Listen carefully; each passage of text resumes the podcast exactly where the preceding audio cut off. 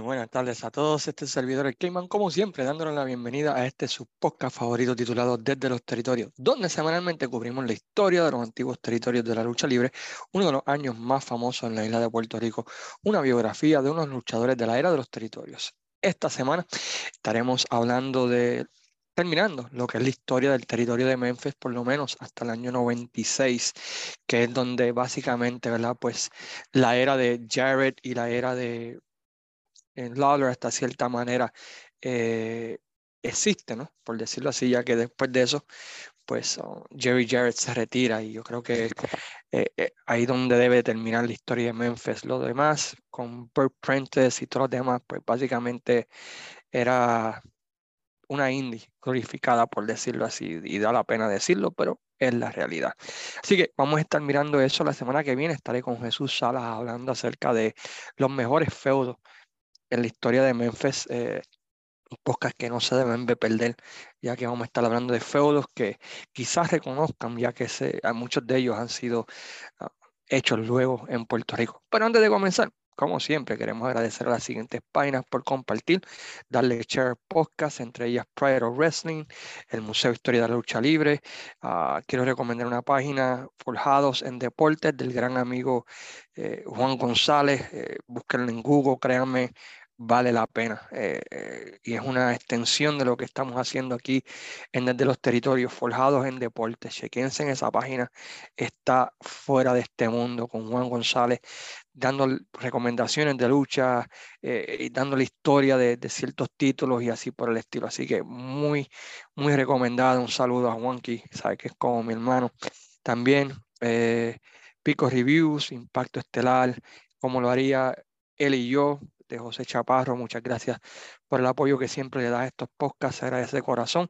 La página Fanáticos de Lucha Libre School, Pro Wrestling Puerto Rico Forum, Fiebre Wrestling y a cada uno de todos ustedes por sacar de su tiempo y escuchar el podcast. Antes de comenzar, quiero invitarlos a que vayan a nuestro canal de YouTube desde los territorios por Wrestling Dome. Eh, ¿por qué me algunos me han preguntado por qué hiciste un canal de YouTube ahora, ¿verdad?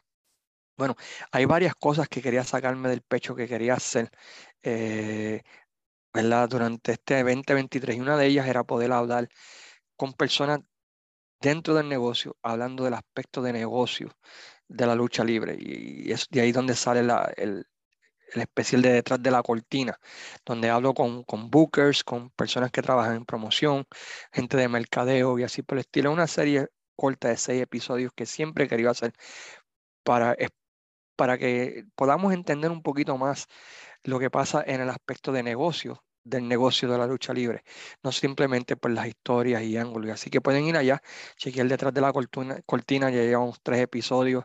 Luis Gómez y yo también tenemos ahí un review de carteleras de la, era de los territorios, hablamos de ellas, ya hicimos Stargate, hicimos aniversario 91, eh, vamos, hicimos un World Class, así que vayan allá y también eh, dentro de este proceso. De lo que es este WrestleMania, pues vamos a hacer video cápsula de cinco minutos dando una explicación acerca de lo bueno, lo malo, qué lucha ver, qué lucha no ver, qué WrestleMania pueden darle skip y así por el estilo. Son ideitas que tenía que en la página de Facebook no creo que podía hacerlas y simplemente pues son cosas para divertirme que yo siempre querido hacer y, y quería sacarme, ¿verdad? Por decirlo así, del pecho, por decirlo así. Así que por eso tengo mi canal de YouTube.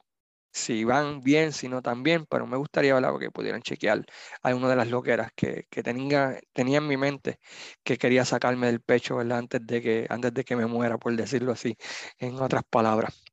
Cuando terminamos nuestra segunda parte, hablamos, habíamos culminado con Lawler ganando el título mundial de la IWA, pero para poder eh, llegar ahí, de cómo se llegó allí, creo que es bueno analizar lo que estaba pasando en ese tiempo. En 1988 la AWA básicamente pues era una sombra de la promoción que había sido. Y a finales del 87, pues, y principios del 88, Bern Gagnon va donde Jerry Jarrett y le dice, mira, este, hemos tenido una relación de casi una década, necesito ayuda porque Vince y la NWA están masacrando mi, mi territorio, se están llevando todo mi talento, este, están haciendo fiesta conmigo, ¿qué, ¿qué, puedo hacer? Jerry Jarrett pues decide, ¿verdad? Pues también no te preocupes, yo te ayudo, yo te ayudo con talento y te ayudo con booking. Y, pero a cambio de eso, pues quiero que le deje el título a Jerry, Jerry Lawler para de esa manera poder culminar una historia que lleva más de 12 años de Jerry Lawler en busca del título mundial. Y en mayo de 1988, es lo que yo personalmente creo que fue tremenda movida de, de, de la AWA. Este, pues Jerry Lawler gana el campeonato al derrotar a Mr. Perfect Corhinen, quien iba a estar abandonando el territorio para irse a, la WWF, donde lo conocimos, ¿verdad? Como Mr. Perfect. Y, pienso que esta movida que hizo la AWA y, este, y Jerry Jarrett la debieron haber hecho mucho antes, y me explico. Eh, cuando durante ese tiempo, pues la NWA había dejado de, enviar el campeón mundial a los diferentes territorios, inclusive muchos de los territorios habían abandonado la NWA porque Jim Crockett en su guerra nacional con Vince, eh, pues había restringido lo que era que Ric Flair visitara los diferentes territorios. uno de los últimos territorios, bueno, uno de los últimos territorios que visitó fue el territorio de Puerto Rico, cuando la última lucha con, con el Invader y, y, luego fue a Continental. Fuera de eso, pues eh, Jim Crockett pues había básicamente cerrado las puertas a que Ric Flair pues, pudiera defender en los territorios. Así que cuando Jerry Lawler gana el campeonato mundial de la IWA, pues básicamente toma el batón de la NWA y empieza a visitar a todos esos territorios que todavía quedaban, Portland, Continental, este, World Class, todos esos territorios diferentes que todavía existían de cierta manera, pues Jerry Lawler pues, iba y defendía el campeonato mundial, claro está alrededor de lo que era el, el Coliseum, el show de Mid-South Coliseum el lunes. Los lunes iba a Memphis y creo que también iba a Evansville porque era un mercado importante de Memphis. Pero el resto de la semana, pues Jerry Lawler iba a los diferentes territorios y ayudó a que la IWA, pues durante ese tiempito, pues tuviese este, su título, pues tuviese un poquito de más credibilidad, ¿no? Por decirlo así, y que tuviese bastante éxito. Y a mí me gustó ese run de Jerry Lawler como campeón, eh, por, por, eso mismo, porque visitaba diferentes territorios, tuvo un feudito en Continental con Wendell Cooley, eh, defendió el campeonato también contra Dirty White Boy, y así por el estilo, y, eso ayudó mucho a que el campeonato mundial de la IWA, pues, eh, tuviese cierta credibilidad y yo creo que es una movida que quizás debieron haber hecho ya sea en el 86, 87, eh, de, darle esa oportunidad a, tener ese campeón viajante que no habían tenido por mucho tiempo. Eh, Jared durante esa época también compra el territorio de World Class de parte de uh, Freshman Eric y comienza lo que sería un feudo entre las dos figuras más importantes de la lucha libre en ese tiempo, que no estaban filmadas por la WWF o WCW, entre el campeón mundial de World Class, que era Kerry Von Erich, quien era la figura principal todavía del territorio de World Class. Y si quieren saber más de World Class, pues pueden visitar, ¿verdad? Eh, el, el, podcast que hicimos del territorio de World Class, donde hablamos un poquito más en detalle de esta unión, ¿verdad? De Jerry Jarrett y Memphis con, con World Class y todos los resultados que tuvo, aunque aquí pues vamos a hablar un poquito acerca de eso. Y este fue un buen feudo, especialmente en el área sur de los Estados Unidos. Dallas estaba levantó sus casas, Memphis también, eh, existía ¿verdad? esa batalla entre lo que era el grupo de, de Memphis contra el grupo de, de Texas y, y produjo buenos resultados y buena asistencia y la asistencia a ambos shows, tanto de Memphis como World Class, pues subieron. No estamos hablando de que regresaron a los días del 84, 85, donde cada semana había un solado, pero eh, las casas subieron y, fue una buena movida para ambos. Esto lleva ¿verdad? a que eh, la IWA y Jared deciden realizar un pay-per-view llamado Super Clash, donde se unificarían ambos títulos y se determinaría ¿verdad? un campeón unificado, no el campeón universal, pero campeón unificado de la lucha libre. Y una persona lógica diría, bueno, pues si World Class está en el sur, eh, Memphis está en el sur, las dos figuras más importantes del feudo están en el sur de Estados Unidos, pues se debería hacer el el pay-per-view, ya sea en el Reunion Arena de Texas o quizás en el Mid-South Coliseum. Pero es la IWA por alguna razón, pues han cerrado, ¿no?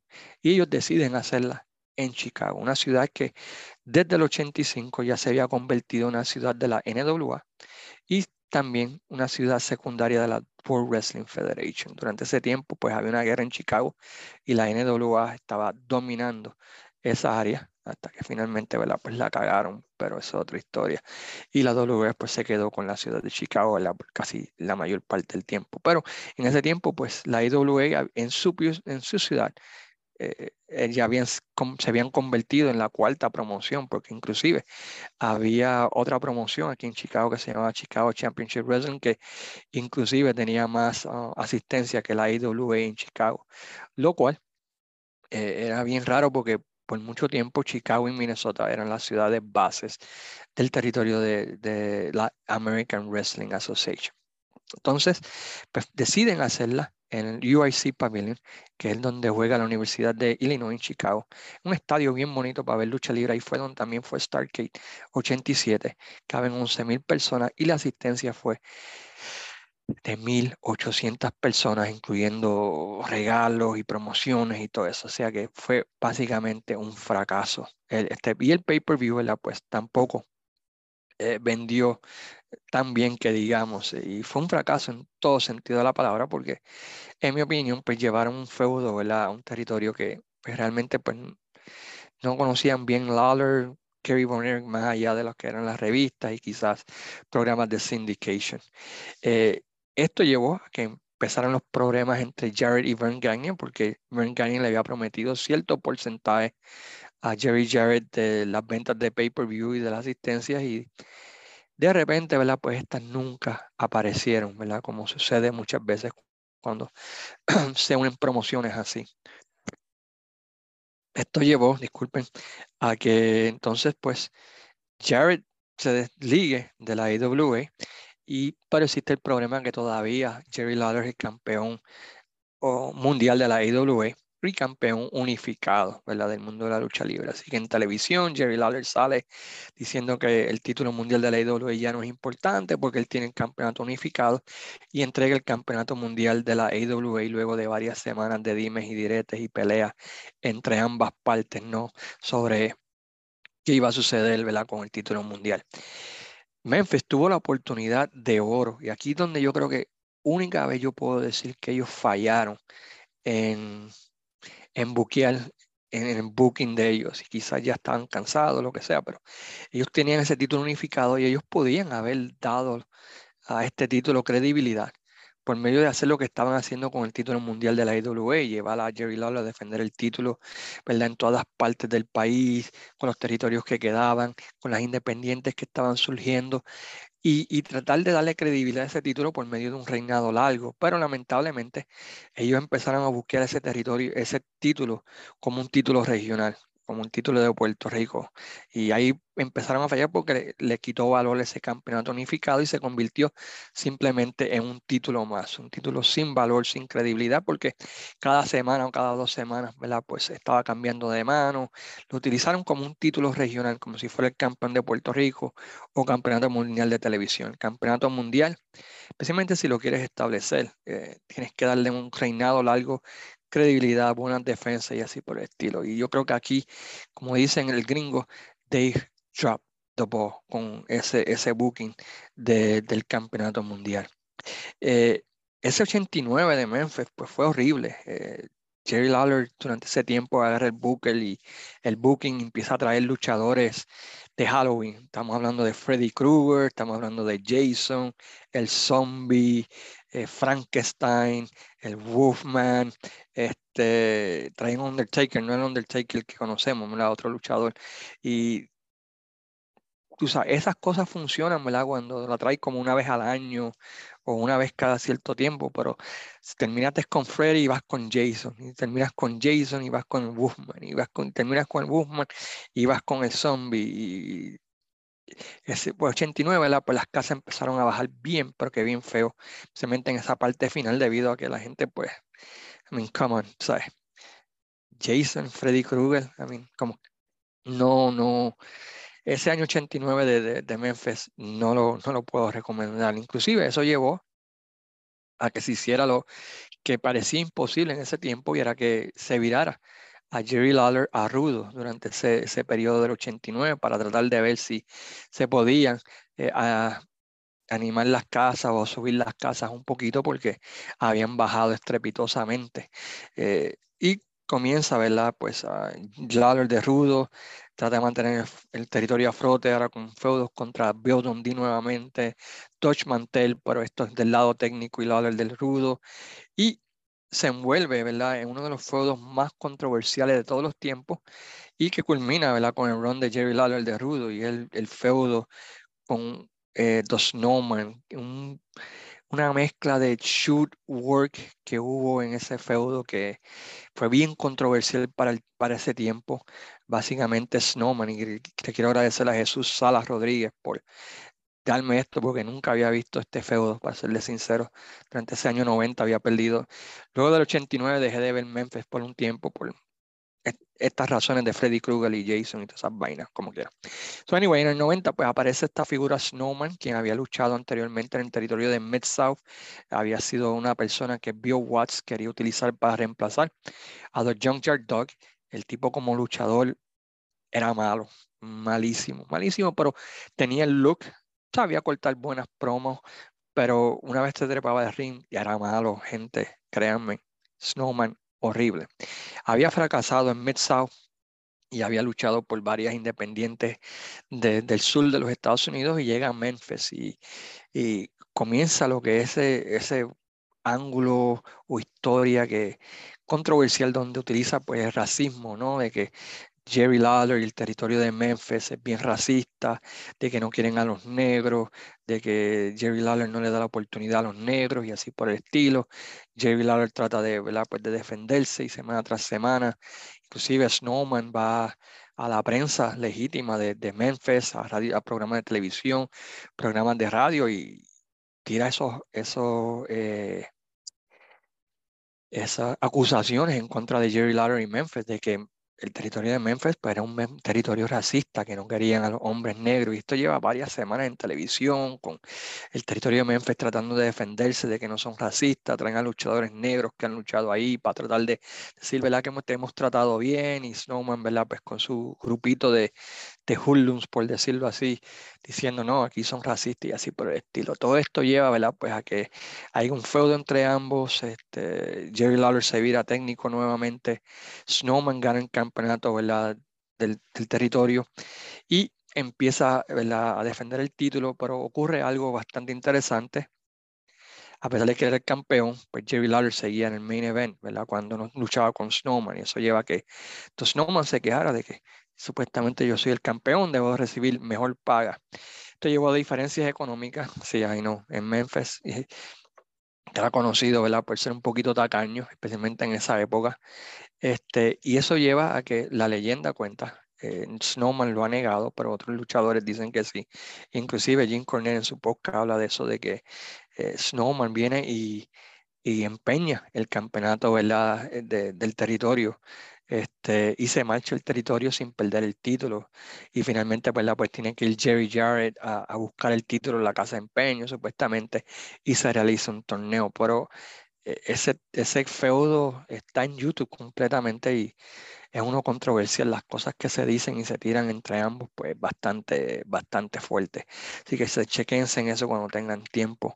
Eh, pero este eso llevó pues, otra vez a que Memphis pues, estuviese a la deriva, tenía un fuego caliente, se, se perdió. Durante ese tiempo empiezan a tener problemas ¿verdad? con este, el Mid-South Coliseum debido a que había una persona allí que le subió la renta, que no quería ver lucha libre allí. Y esto hizo pues, que ocurriera lo que nadie pensara que iba a ocurrir, y es que la lucha libre dejara de correrse en el Mesa Coliseum los lunes por primera vez desde los años 70, casi 20 años o más de tradición en ese estadio, pues debido a, la alza de renta y debido a la baja asistencia y debido a que el que estaba a cargo del alquilaje del Mesa Coliseum no quería lucha libre y pues llevó a que se abandonaran y se mudaran al Peking Building. Eventualmente, pues esa persona fue reemplazada y pudieron regresar otra vez a finales del 91 al Coliseo, pero ya la magia pues no era como antes, ya se había perdido bastante en el territorio de Memphis. En agosto del 92, eh, de, la WWF este, llega a, a Memphis, por decirlo así, un territorio que nunca habían podido entrar de lleno. Y durante ese tiempo, pues cuando comienza lo que conocemos como el steroid trial de Vince McMahon, donde él es acusado la distribución de esteroides, de proveer esteroides a los luchadores y qué sé yo qué, y había y tax evasion y un montón de otras cositas más. Y él hace un acuerdo con Jared de que si él estuviese preso, pues Jared pues estaría a cargo de correr la WWF. Y Jared pues empieza a ir a, Connecticut y empieza a familiarizarse con el producto de la WWF.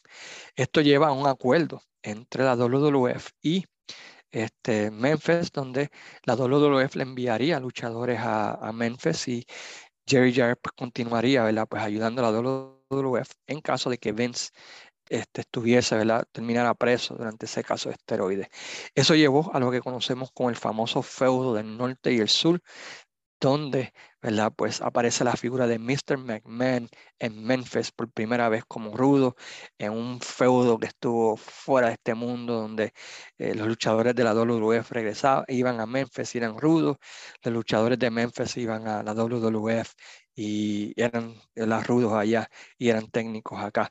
Eh, ese, ese feudo estuvo bastante chévere, trajeron el feudo ¿verdad? De Jerry Lawler y Bret Hart a Memphis, ¿verdad? pero con papeles virados, donde Jerry Lawler y Bret era el técnico y Bret Hart era el rudo, probando ¿verdad? Bret Hart eh, su, su, habilidad como rudo ahí. Mr. McMahon aparece que va a cerrar Memphis, que se va a llevar el título. La primera promo de Mr. McMahon ahí, un feudo súper exitoso. Jerry Jarrett, uh, Jeff Jarrett estuvo envuelto ahí. Eh, aparece en la WWE durante ese tiempo. Ustedes van a ver muchos luchadores de Memphis allí en la WWE durante ese 93-94 y era la debido a ese acuerdo que había entre Jared y McMahon de que pues Jared sería la persona que estaría a cargo del territorio durante ese tiempo. Y si no han visto ese, ese feudo del norte y el sur, lo recomiendo. Amazon Prime Video tiene mucho. Eh, tiene creo que son dos programas enteros de eso y, y también lo pueden encontrar, ¿verdad? En, en YouTube hay un par de cosas, pero mayormente está en Amazon Prime, así que recomiendo que chequen eso y, van a disfrutar de ese, de ese, de ese feudo, ¿verdad? Viendo inclusive a Harvey, Harvey Whipperman peleando, ¿verdad? Contra este, ¿cómo se llama el comentarista de la WWE? Se me olvidó el nombre ahora mismo, pero el que anuncia Tonight, you know, in the main event, ese. Anyway, pues ese feudo estuvo, fuera de liga y yo creo que ese fue uno de los últimos grandes feudos de Memphis. También un feudito bastante bueno entre Jeff Jarrett y Jerry Lawler contra los Moondogs, la versión de los Moondogs del 93, donde tienen una pelea callejera que inclusive creo que ganó lucha del año en ese 93-94. Eh, fuera de eso, pues Memphis pues siguió, pero ya no era lo mismo. Eh, los feudos eran repetitivos. básicamente le pasó lo que le pasó a la Capitol. No tuvieron esa estrella que, recibiera el batón de Jerry Lawler. Eh, eh, como te digo, el hijo Brian Lawler, el hijo de Don D, pues no tuvieron esa credibilidad. Nunca pudieron reemplazar. A, Jerry Lawler y a, y a Bill Don D por ejemplo, en ese territorio. Tuvieron también en el 94-95, tuvieron lo que yo llamo el último cantazo, tuvieron un feudo contra Smoky Mountain Wrestling, este, que llevó ¿verdad? Al, Super Bowl Wrestling, eh, una cartelera tremenda entre Smoky Mountain, entre luchadores de Smoky Mountain contra Memphis, ¿verdad? tratando de ambos ayudarse durante ese tiempo oscuro la edad este, negra que yo llamo de la lucha libre del 94 al 96. En el 96, pues Jerry Jarrett decide vender sus acciones de la compañía, retirarse, ya estaba ya cansado de toda esa mierda, y se la vende y el programa continúa, pero otra vez ya era como un Memphis Light, ¿me entiendes? Era como una versión Wish de Memphis. Lawler aparecía de vez en cuando y así por el estilo, pero ya, ya no era lo mismo. Y en el 96 yo puedo decir con certeza que el territorio de Memphis, como lo conocimos, ese territorio que fue tan exitoso y que del cual todos podemos aprender, eh, pues cierra sus operaciones durante ese tiempo. Así que con eso terminamos nuestra mirada al territorio de Memphis. Espero que hayan podido disfrutar de estas tres partes queda la cuarta parte, que son los mejores feudos en la historia de Memphis, que viene la semana que viene, y luego de eso pues estaremos hablando ¿verdad? Del, del feudo de Jason contra el Invader y otras cositas que estamos trabajando aquí desde los territorios, la historia de New Japan, finalmente la haré, una biografía, si no me equivoco, no voy a decir el nombre de qué porque van a, utilizarlo. Pero anyway, hasta la semana que viene, ¿verdad? Pues los invitamos a nuestro canal de YouTube desde los territorios por Wrestling Dome. Suscríbanse, vean detrás de la cortina los video cápsulas de WrestleMania, etcétera, etcétera. Los reviews de, cartelera vayan a Facebook, Luis Gómez, ¿verdad? Desde los territorios, pues continúa proveyendo la mejor información de la era de los territorios este, y también pues, visiten a nuestras páginas hermanas y así por el estilo. Como siempre, eh, cuando terminamos aquí, pues digo, ¿verdad? Que muchas gracias por sacar de su tiempo, gracias por eh, visitar la página y, apoyar, ¿verdad? Todo lo que estamos haciendo aquí en Desde los Territorios. Como siempre, se despide su amigo el Cayman diciéndole, sayonara, amigos.